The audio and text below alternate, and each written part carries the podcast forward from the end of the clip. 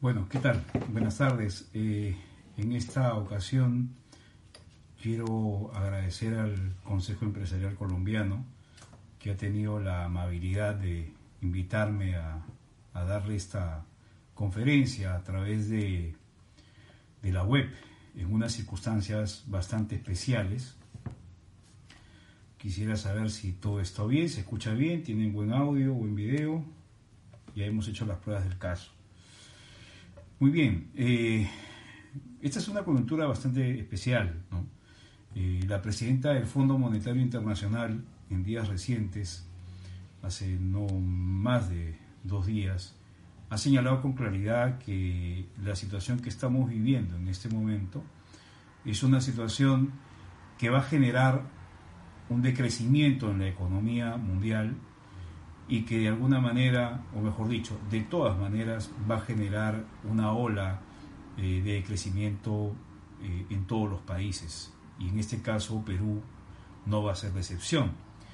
De hecho, hace cuando tuve la oportunidad de aperturar el año en el Consejo Empresarial con una conferencia de la previsión económica y política, una de las cosas que mencioné es que el gobierno y el Banco Central de Reserva tenían una proyección de crecimiento del 4%. Más o menos es la expectativa que anualmente hemos venido teniendo y bueno, el 2019 hemos tenido un crecimiento de 2.6. El día de hoy en Perú estuve revisando algunos medios y el gobierno había señalado que la expectativa de crecimiento para este año ahora se había reducido al 2%, es decir, dos puntos versus el 4% que se había pensado al inicio de este año. Lamentablemente las circunstancias nos van a llevar a enfrentar, o ya estamos enfrentando una situación bastante especial. El gobierno, desde el día 11 de este mes, del mes de marzo, ha empezado a aprobar medidas y aprobó un estado de emergencia que finalmente nos ha llevado ahora a una cuarentena que se ha extendido hasta el 12 de abril. Esto, por supuesto, ha sido, como yo digo, eh, popularmente, nos han bajado el interruptor, suspendiendo toda la cadena productiva, salvo eh, los servicios esenciales. ¿no? Nos han cortado los servicios básicos de luz, de agua, de teléfono, ¿no? y tampoco se ha suspendido eh, la posibilidad de poder consumir productos en los supermercados y en los mercados en general. Obviamente si hay una seguridad ahora a cargo de la Policía Nacional de las Fuerzas Armadas. ¿Y qué es el estado de emergencia? Y este estado de por sí conlleva la restricción de algunos derechos constitucionales eh, brindados a la ciudadanía, es decir, no hay un libre tránsito, ¿no? solamente pueden transitar por las calles de la ciudad eh, aquellas personas que tienen un salvoconducto y que tienen una autorización eh, especial que les permite pues transitar en toda la ciudad básicamente cuando desarrollan actividades en todas estas cadenas productivas que son alimentos, transportes, telecomunicaciones y todos aquellos servicios básicos que requiere la población y todos nosotros para poder enfrentar este momento con la mayor tranquilidad. He sido una persona que he venido sugiriendo algunas propuestas, gracias a la posibilidad que he tenido de alcanzarlas a algunas autoridades del gobierno, y me preocupan dos cosas. Me preocupa primero eh, el estrés que esta situación genera no solamente a la población, sino también a los empresarios y a los inversionistas, en este caso a ustedes. Eh, sin duda, muchos están pensando en qué va a pasar y si estas medidas son suficientes. El gobierno ha aprobado una serie de medidas, eh, incluyendo, en primer lugar, un programa de respaldo financiero para las MIPES y las pymes. Un acceso a créditos por 30 mil soles que pueden ir hasta 90 mil soles dependiendo de los ingresos que tiene cada empresa al año. Esto va a implicar además eh, que las empresas puedan hacer para cubrir sus gastos y sus costos fijos. Sin embargo, considero que todavía estas medidas son insuficientes. Inclusive he visto propuestas más extremas en algunos países del globo, como por ejemplo el otorgamiento de créditos a costo cero y sin intereses para eh, ser pagados en más o menos 12 meses. Eh, y por supuesto que los préstamos estarían en base al capital o al nivel de ingresos declarado en los últimos seis meses de la empresa. De por sí ya enero y febrero eran bastante complejos, ¿no? Eh, han sido meses para algunos sectores que se han mantenido, como el sector minero, ¿no? Pero hay otros eh, sectores que sin duda alguna no han tenido la misma suerte y han tenido un crecimiento, digamos, muy lento. Si a eso le sumamos las elecciones que se celebraron en el Perú el 30 de enero para elegir al nuevo Parlamento, pues esto generó mucha mayor eh, inactividad por parte de los diferentes sectores en la economía nacional. Sin embargo, yo siempre creo que toda crisis brinda nuevas oportunidades.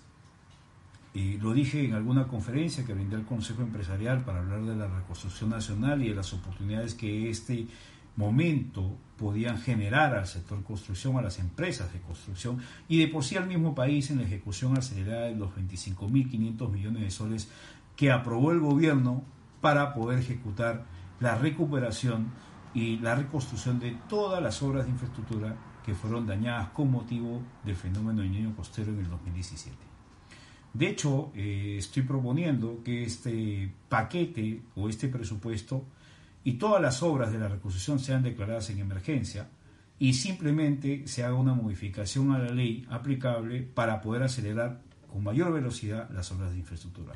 Ojo, solamente me estoy refiriendo a ese presupuesto. Ahora, en paralelo hay una serie de medidas que estoy sugiriendo que son un shock de consumo, es decir, aquello que permita que la población pueda iniciar un consumo agresivo a partir del, cierre de esta cuarentena y un shock de inversiones para complementar un poco las medidas que se tomaron en el Perú y en varios países del mundo como consecuencia de la crisis asiática del 2008. Ese es un referente más reciente. La crisis asiática del 2008 sin duda hizo que los gobiernos tomaran medidas con el objetivo de mitigar los efectos de la crisis asiática. De hecho, en el Perú hubo un decrecimiento de 8.5 a 1% en el mes de abril o mayo del 2008 y tuvimos una recuperación bastante rápida en ese momento. Ahora, yo creo que la medición que se tiene que hacer en estos momentos es primero las consecuencias en las personas naturales que no tienen trabajo y en las personas naturales que sí tienen trabajo en segunda línea a las MIPES y pymes y en tercera línea a los principales contribuyentes que son denominados por la Administración Tributaria y por la ley como PRICOS. ¿Qué hacer frente a esta situación? Las primeras medidas han sido dirigidas en el Perú a la población pobre y declarada en un bloque de extremadamente pobre, que abarca a 2.100.000 habitantes. Sin embargo, hay un grueso de la población el 70% de la población laboral en el Perú es informal y se genera su propio autoingreso, es decir, aquel que, se genera brindando servicios básicos en la comunidad o en las ciudades como los taxistas, etc. Y finalmente, ante la crisis, el gobierno no ha tenido otra alternativa que generar facilidades también a las PRICO. ¿Cuáles son estas facilidades? Primero, un paquete de normas tributarias facilitando y extendiendo el plazo para la presentación de las declaraciones mensuales y la declaración jurada anual de impuesto a la renta.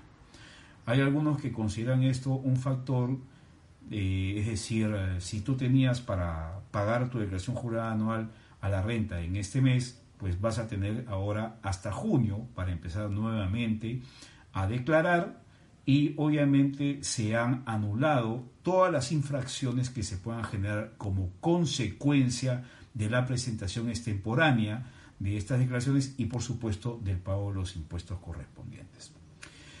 Adicionalmente a eso, creo que todavía es necesaria una facilidad en, en, los pagos de los fraccionamientos tributarios que tienen muchas empresas. Y adicionalmente, eh, creo también que es importante fortalecer las medidas en el campo laboral. El día de hoy, el Poder Ejecutivo ha remitido al Congreso de la República un proyecto de ley pidiendo facultades. Las primeras medidas que ha aprobado el gobierno son en total 125 normas legales. entre normas vinculadas a la seguridad en materia de salud, en materia laboral, tributaria, societaria, financiera y toda aquella que se vincule a la necesidad de poder mitigar los efectos de esta crisis en salud mundial. Ahora, adicionalmente a ello, en esta, en esta exposición del proyecto de ley, eh, el presidente ha señalado que como consecuencia de esta crisis van a haber 1.075.000 peruanos que se van a quedar sin trabajo. Entonces, como yo digo, se está enfrentando una crisis bastante aguda y bastante importante y es relevante que el gobierno adopte medidas que no solamente mitiguen los efectos, sino que contrarresten las posibilidades de no llegar al crecimiento estimado para este año.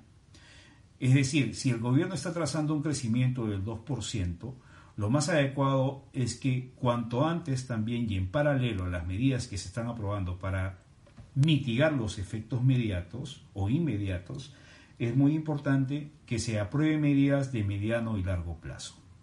Algunos gobiernos han aprobado medidas bastante importantes. De hecho, el presidente Duque de Colombia eh, ha tenido la concesión de exonerar de pagos de arrendamientos, no solamente de viviendas, sino también de oficinas y empresas por tres meses.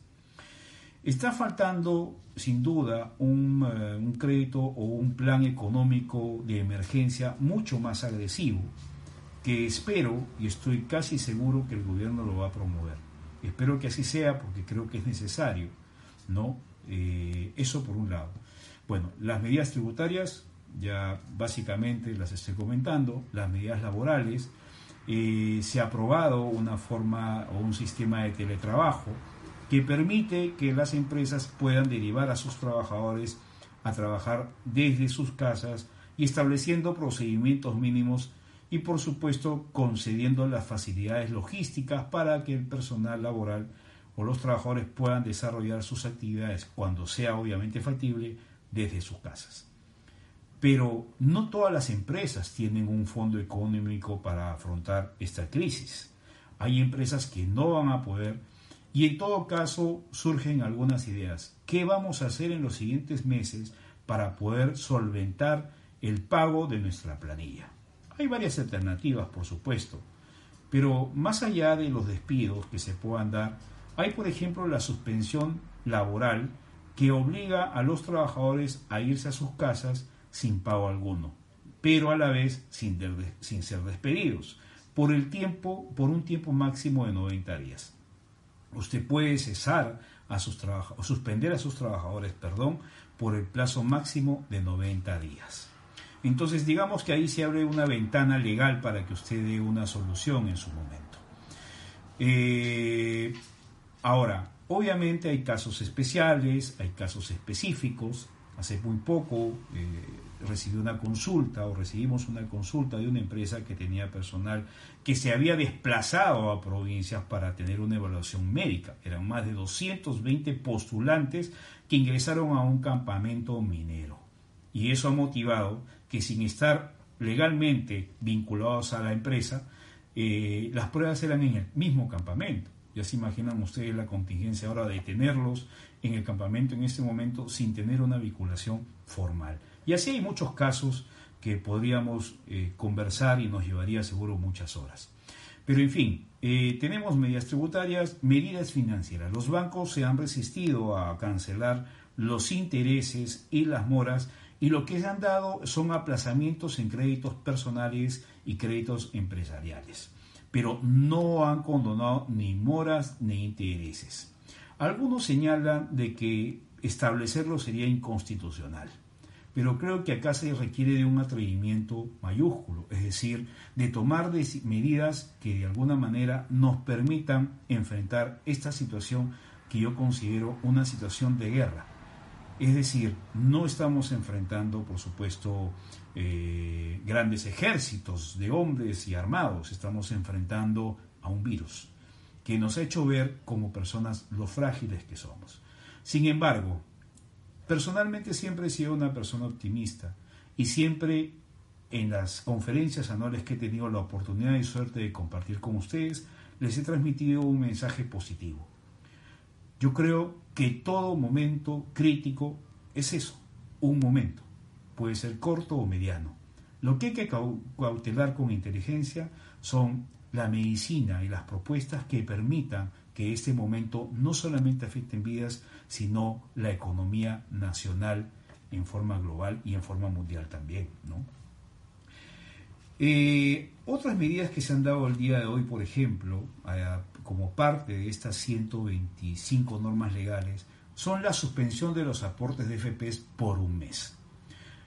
Claro, es muy sencillo señalar que esta suspensión sea por un mes, pero por ejemplo las FPs seguirán cobrando el porcentaje de mantenimiento que es 1.20, eso es algo que todavía no sabemos, la norma se debe publicar hoy día, las normas legales que están siendo aprobadas con celeridad están siendo publicadas en la página web del peruano en ediciones extraordinarias. ¿Esto qué significa? Que no se está esperando la publicación de la norma el día de mañana, sino se publica hoy día para que su vigencia sea eh, efectiva a partir de las 12 de la noche del día de hoy. O sea, es decir, usted mañana amanece con un nuevo marco legal complementario. Ahora, bastante trabajo vamos a tener los abogados. De, no les voy a confesar que consultas de toda naturaleza. ¿no? Sin embargo, para eso estamos. De hecho, desde nuestra firma hemos establecido un periodo de responsabilidad social comprometidos con las personas naturales y empresas, y en este caso con el empresario colombiano, de poder absolver todas las consultas sin ningún costo mientras que dure esta cuarentena. Y por supuesto que nos pondremos al servicio de todos para poder seguir apoyando con la solución y la solución de sus problemas con el argumento legal correspondiente. Siempre pensando en un equilibrio, siempre pensando en no solamente afectar ahora a las empresas, sino también a las personas, porque creo que debe ser nuestro compromiso. La solidaridad, sin duda alguna, es un motivo ahora de seguir adelante y aquel que nos motivará a poder dar soluciones consensuadas en la medida de lo factible, ya sea con los trabajadores o nuestros proveedores. Todavía no se han suspendido los contratos de servicios. Por ejemplo, si usted tiene contratos con proveedores, estos no se han sido suspendidos. Yo he planteado en medios, y de hecho esta noche voy a tener una entrevista en un medio de comunicación, donde básicamente plantearé, aparte de las propuestas que estoy comentando, otras también de relevancia. ¿no? Por ejemplo, estoy planteando la prórroga de los plazos de arrendamiento, es decir, que si usted tiene un contrato de 12 meses, este se puede extender un mes más y sin ningún costo por uno o dos meses dependiendo de la negociación que se tome con el propietario. Igual se podría hacer en todo caso con los contratos de servicios, porque el mismo problema de cobro y de pago no solamente lo tienen ustedes, lo tenemos absolutamente todos. Así que eh, es mejor tener clientes o tener proveedores a no tenerlos y quedarnos sin él necesitamos establecer una cadena entre privados y, no privados que nos permitan mantenernos en el tiempo y salir adelante de esta difícil coyuntura. Adicionalmente al tema del FP suspendido, el día de hoy SEAPAL, que es la empresa que provee el servicio de agua, también ha suspendido el cobro del servicio del mes de marzo. Las empresas de telecomunicaciones como Telefónica, Movistar, eh, Entel, Claro y Vitel todavía no han dicho nada. Existe la obligación legal dispuesta por el gobierno de que estas empresas no puedan suspender el pago, eh, perdón, los servicios así no se haya recibido el pago correspondiente.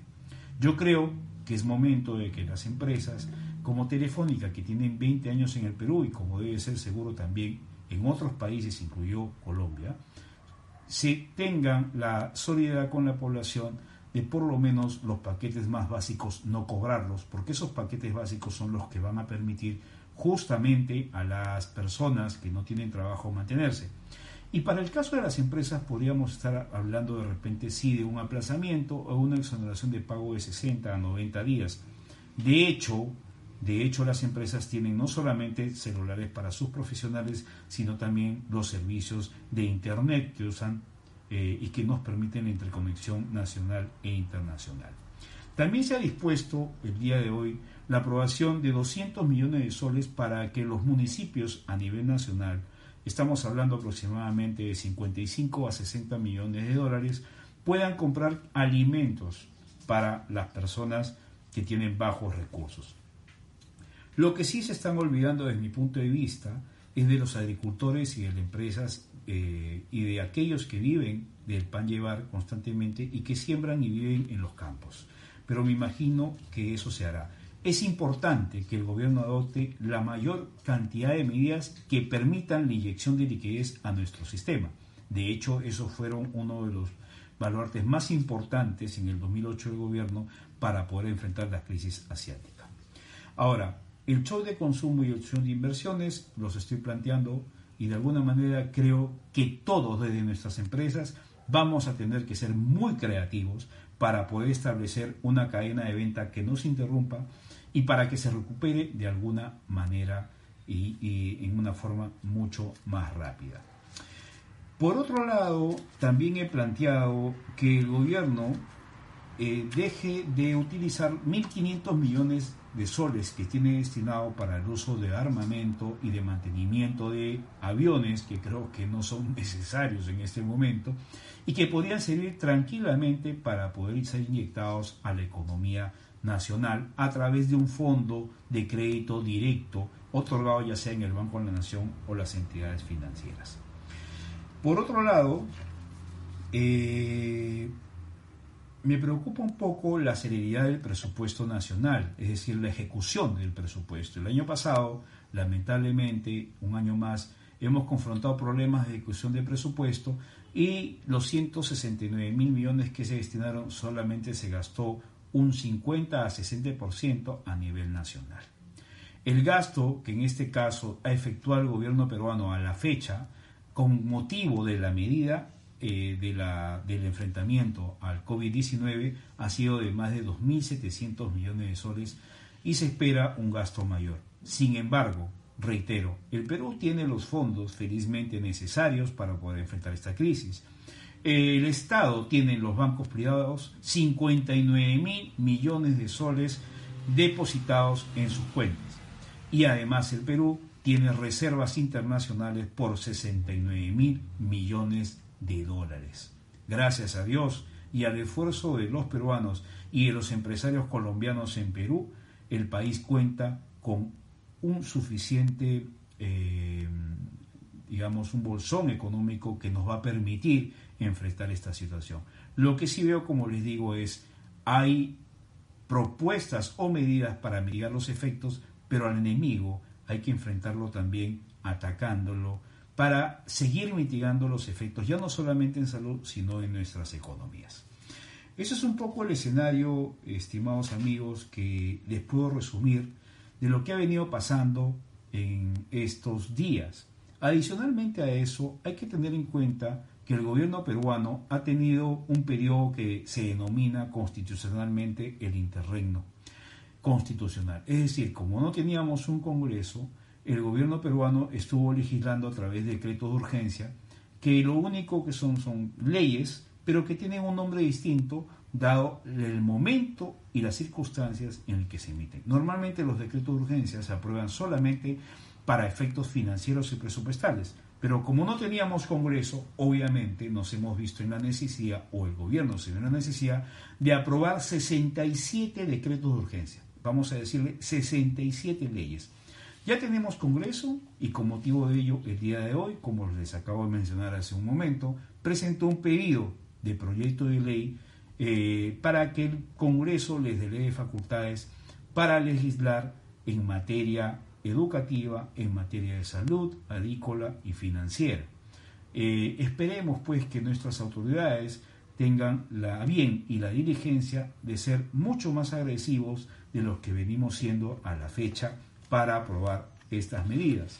De hecho, además el gobierno designó, designó una comisión multisectorial que dirige la doctora Desilu León, que es la secretaria general de la presidencia del Consejo de Ministros.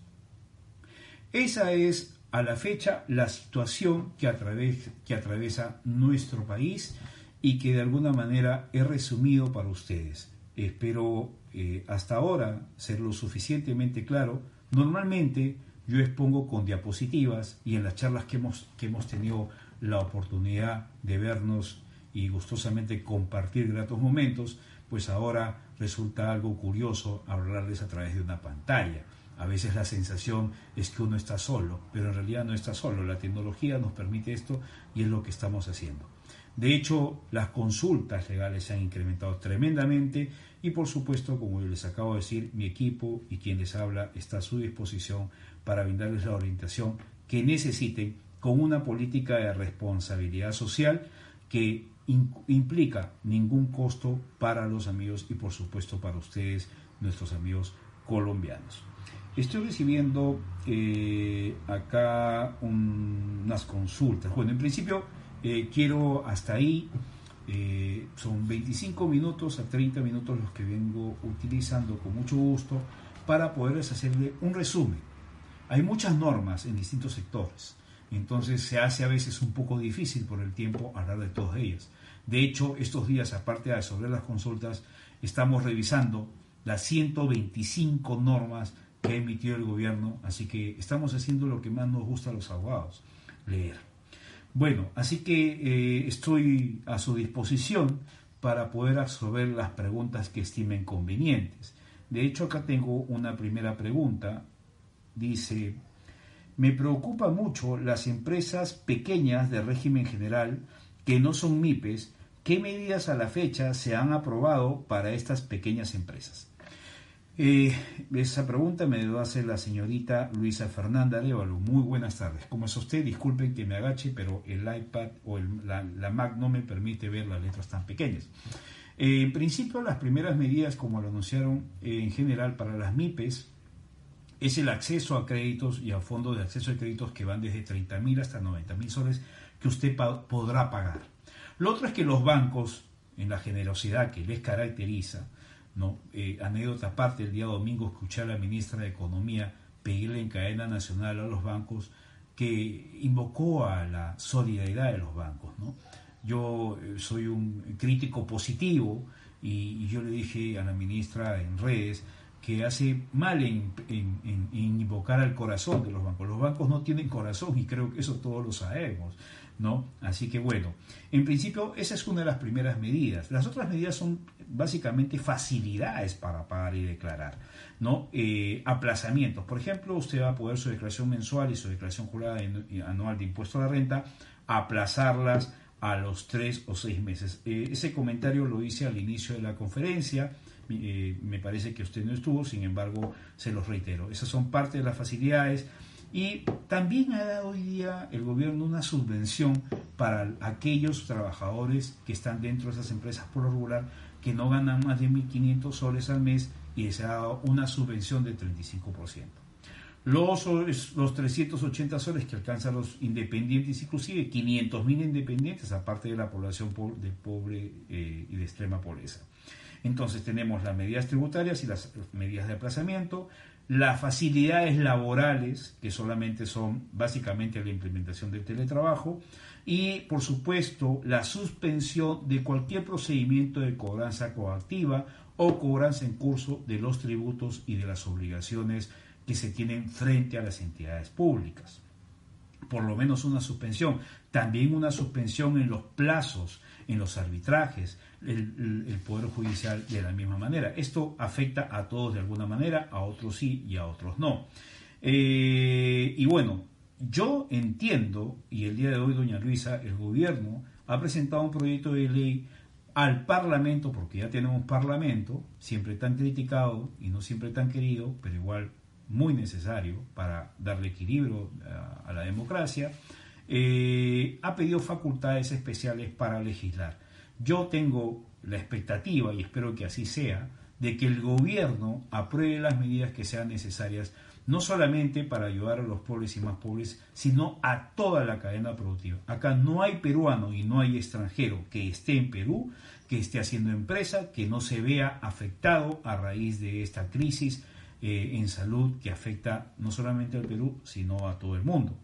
Eh, no sé si hasta ahí. No hay todavía suspensión de arrendamiento de oficinas y contratos. Estoy planteando en medios y en redes algunas de estas propuestas, como la suspensión de, la vigencia de contratos temporalmente o el aplazamiento en los plazos. Eso en realidad puede ser también una herramienta de negociación con aquel que le alquila un inmueble, ya sea para vivienda como gerente en un departamento o de un inmueble para el uso de oficinas. Igual en, la, el uso de camiones o de vehículos pesados ¿no? También puede negociarse, sin duda alguna, con esa habilidad de persuasión que tienen nuestros amigos colombianos, seguro van a poder conceder este beneficio por parte de los propietarios. Eso básicamente, estimada, eh, estimada eh, Luisa, después no hay, digamos, eh, aparte de ser, bueno, del fondo de las facilidades tributarias, todavía faltan otras medidas. Creo que ahorita eh, básicamente se ha destinado todo el soporte a la mitigación de los efectos colaterales que trae el coronavirus en la sociedad y creo que se ha ido pensando básicamente en el tema de salud. Están suspendidos los servicios en todas las entidades públicas y lo que se está haciendo básicamente es contar con el personal estrictamente necesario para la prestación de servicios a la ciudadanía en servicio de salud y en lo extremadamente básico, por supuesto que las obras también han sido suspendidas. Después tengo una pregunta de Ximena Portón, me parece, discúlpeme si no estoy pronunciando bien el apellido. Dice, ¿cuánto tiempo eh, tomará la reactivación económica una vez que se supere la crisis del COVID-19? Eh, eso va a depender de las medidas que siga adoptando el gobierno. Particularmente, y creo que eso parte de la naturaleza de cada uno, yo soy mucho más agresivo en la aprobación de medidas, pero no tengo la suerte de ser el presidente, ni tampoco ser ministro. El presidente y los ministros tienen que adoptar, y especialmente la comisión multisectorial, tiene que aprobar medidas más agresivas.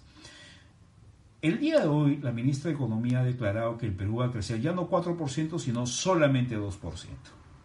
Ahora, eh, estoy planteando varias medidas, no solamente con ustedes, sino lo estoy haciendo en los medios en los que he tenido la oportunidad y la suerte de ser invitado. ¿no? Plantear medidas, por ejemplo, para la reconstrucción nacional. Hay 25.500 millones de soles, de los cuales solamente se ha gastado el 20% en dos meses y que podía ser mejor impulsados a través de una declaratoria de emergencia. Hay que tomar medidas extremas, desde mi punto de vista, para realmente reactivar, no, reiniciar y relanzar la economía nacional.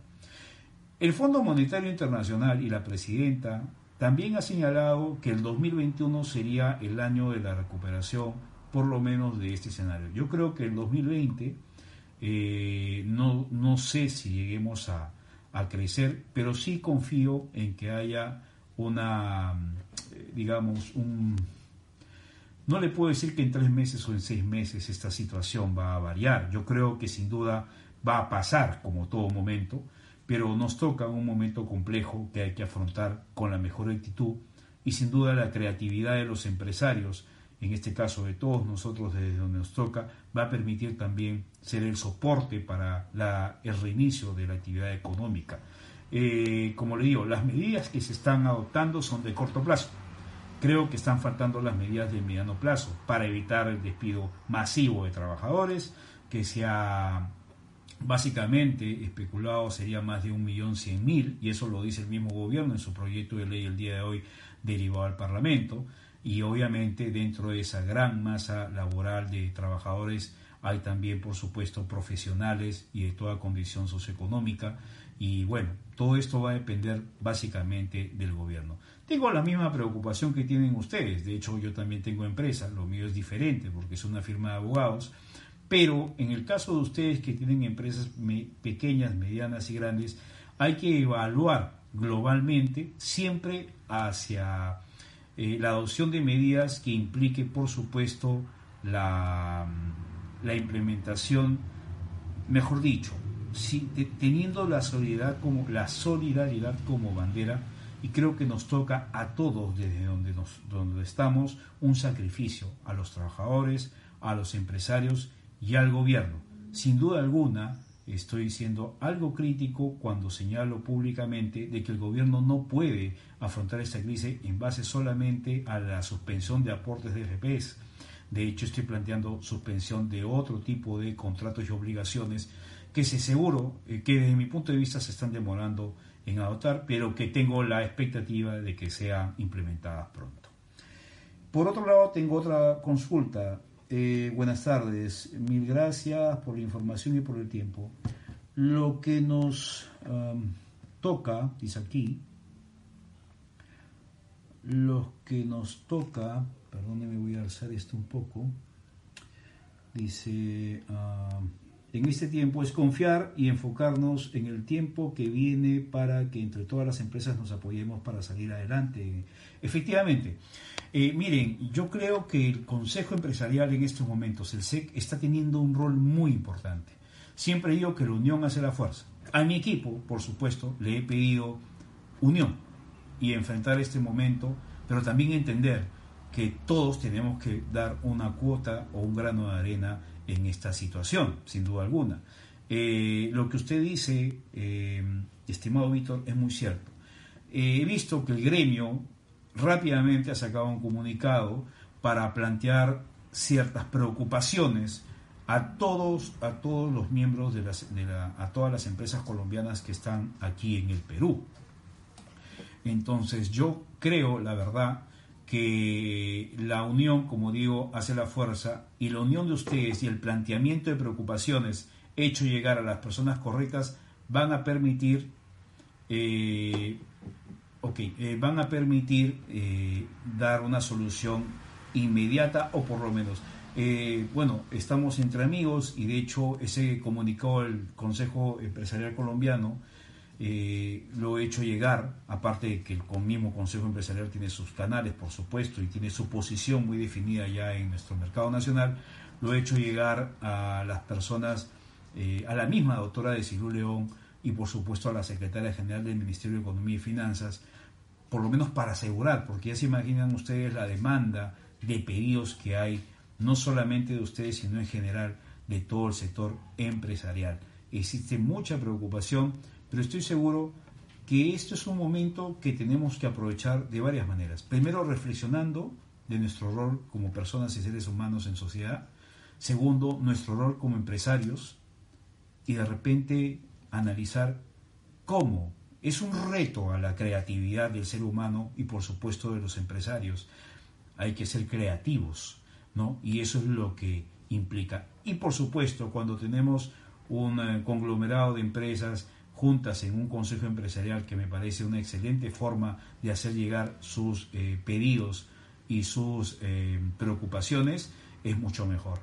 Todo aquello yo les sugiero al SEC eh, que se mantenga en la forma como lo está haciendo y planteando, y planteando por supuesto sus propuestas como gremio, creo que va a ser mucho mejor. Hay escenarios por supuesto que a veces uno no conoce ¿no? y que tampoco maneja y que sin duda alguna hay que aprender de estas situaciones.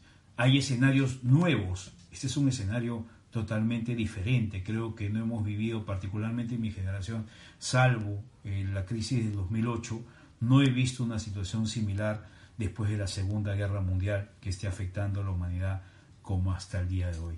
Así que hay que seguir avanzando, tener más paciencia de la que hemos tenido y saber confrontar con creatividad mientras tanto. De nuestra parte, de nuestra firma, estamos a las órdenes en este momento de solidaridad para apoyarlos en todas las consultas que ustedes estimen pertinente. Me voy a permitir darles mi correo que es cesarcj1972 arroba gmail.com que es el personal y ccandela arroba candelajarabogados.com que es el correo empresarial. Mi celular, y se los pongo a su disposición, es el 9566-89300. Me pueden escribir por WhatsApp. Si me demoro un poquito en contestarles, por favor, disculpen ustedes. Estamos tan demandados como los médicos. No tenemos, la, eh, digamos, em, la oportunidad de enfrentar ese momento tan delicado que ellos están haciendo y lo mínimo que podemos hacer desde, desde donde nos toque es brindar toda la colaboración y apoyo a los ciudadanos peruanos y por supuesto nuestros hermanos colombianos con los que nos une un vínculo muy cercano de hermandad. Las fronteras, como dice Bill se han roto. Es esta, eh, este coronavirus nos ha hecho ver lo frágiles que somos como sociedades y como naciones. No hay frontera, tenemos un enemigo que paliar y que enfrentar. Obviamente van a haber pérdidas y ya las hay y cuantiosas, pero sin embargo estoy seguro que como todo en la vida, todo lo que cae vuelve a subir y todos los momentos difíciles pasan. No sé si haya alguna otra pregunta de material legal o algún comentario que quieran ustedes brindarme. Bueno, creo que por ahora no hay más preguntas. Eh, estoy aquí, como les dije, a sus órdenes y nada, seguimos adelante, a disposición siempre del Consejo Empresarial para apoyarlos en lo que requieran, con la experiencia que en este caso les puedo brindar desde mis 12 años en el sector público, en el Parlamento y en el despacho presidencial, habiendo trabajado enfrentando situaciones no tan difíciles, pero también con mucha rigurosidad y mucho esfuerzo. Muchas gracias por su atención, muchas gracias por su paciencia y como les digo, nada que agradecer, estamos para sumar. Un fuerte abrazo, eh, no dejemos de lado el lado espiritual porque no todo es dinero, también hay que fortalecernos personalmente. Permítanme ustedes hablarles, pero esta no es una conferencia habitual. Esa es una conferencia en un momento difícil, ¿no? Donde tenemos que cuidar a nuestros ancianos, a nuestros futuros y a nuestros jóvenes. Entonces, se requiere de paciencia, optimismo. Y permíteme decirles algo que dijo el Papa hace muy poco. De hecho, lo he venido escuchando, no solamente escucho al presidente, por supuesto, sino también al Papa, ¿no? Eh, eh, estoy recibiendo un mensaje, la señorita Viviana de Mea Comas no tiene nada que agradecer, por favor, al contrario, eh, no he tenido láminas, ¿no? pero la facilidad y la experiencia de ser profesor nos enseña un poco a, llegar a todo público y esa es una de las pocas bendiciones que me ha dado el de arriba para son las banderas que están que demanda el lado oscuro o el, lado malo. Eh, eh, Dios nos invita a ser positivos y a ser optimistas. Y eso es lo que quiero traerles. Eh, se los digo como ser humano, ya no como César Candela, abogado y profesional. Se los digo como ser humano. Todos, lo que ustedes, todos ustedes están en sus lados como CEO, como gerentes, como responsables de las compañías para seguir adelante. Porque son problemas. Y nuestra humanidad ha tenido problemas siempre pestes, eh, depresiones económicas y hemos sabido salir adelante y yo creo que esta no va a ser la excepción. Estoy seguro que pronto nos veremos físicamente para tomarnos no un aguardiente porque eso en las conferencias ejecutivas no se hace, pero para partir celebrar una vez más nuestro acercamiento y por supuesto nuestra cooperación mutua. Que tengan ustedes muy buenas tardes. Eh, espero haber satisfecho todas aquellas dudas y preguntas y por supuesto dado una información bastante resumida, en verdad, porque tenemos para hablar ahora sobre este tema, eh, que sirva, por supuesto, a tomar decisiones siempre con solidaridad y, por supuesto, con la prudencia del caso. Que tengan ustedes una excelente cuarentena, vamos a decirlo así, y por supuesto ya nos veremos pronto. Que Dios los bendiga, que ustedes tengan muy buenas noches. Hasta luego. Gracias.